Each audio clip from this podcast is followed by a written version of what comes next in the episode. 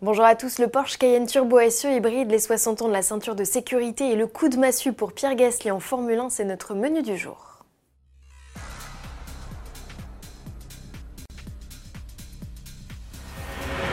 Dorénavant, le plus puissant des Cayenne est hybride rechargeable. Porsche vient de présenter la version électrifiée de son SUV le plus vitaminé.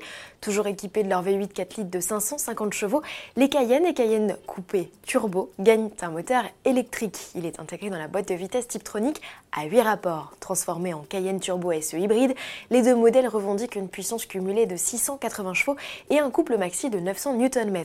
Côté perf, comptez 3 secondes 8 pour atteindre 100 km/h, un dixième de moins qu'un turbo, et une vitesse maxi de 295 km/h. Elle plafonnera à 135 en tout électrique. Il sera possible, notons-le, de parcourir 40 km en mode zéro émission à l'échappement. L'association des moteurs thermiques électriques permet d'afficher des consommations contenues, moins de 4 litres au 100, et des émissions de CO2 sous la barre des 90 grammes par kilomètre.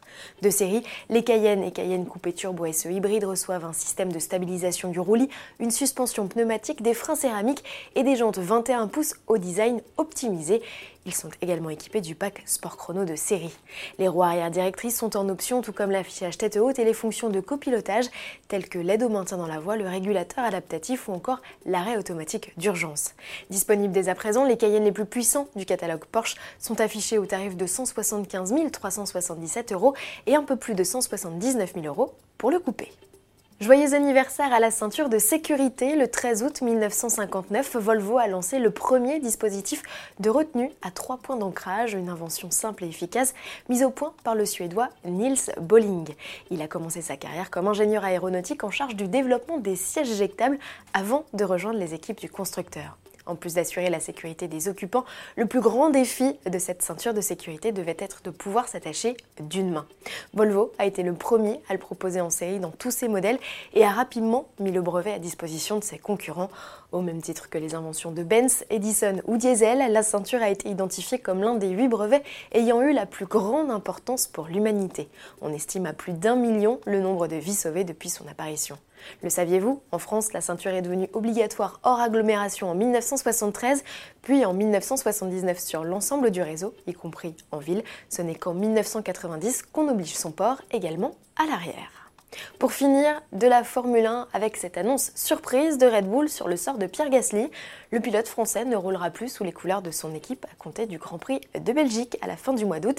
Il retournera dans l'écurie qu'il a vu débuter en 2017, Toro Rosso.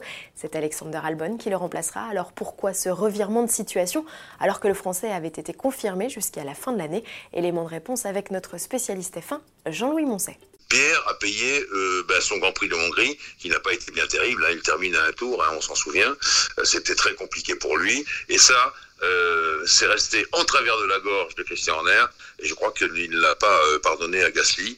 Et c'était clair après ces, différentes réflexions euh, bien que les choses allaient changer. On sait très bien qu'il avait des soucis avec ses ingénieurs qui ne s'entendaient pas entre eux, on sait très bien qu'il n'a pas su dompter la Red Bull Honda comme il le souhaitait. Et ça ça a été très compliqué pour lui. Mais bon attention il reste quand même dans la filière Red Bull puisqu'il s'en va chez Toro Rosso Honda. Et je pense que là peut-être qu'il peut se refaire une santé, on verra. Retrouvez l'intégralité de cet entretien sur le blog de notre spécialiste et dans la rubrique vidéo d'autoplus.fr. À demain.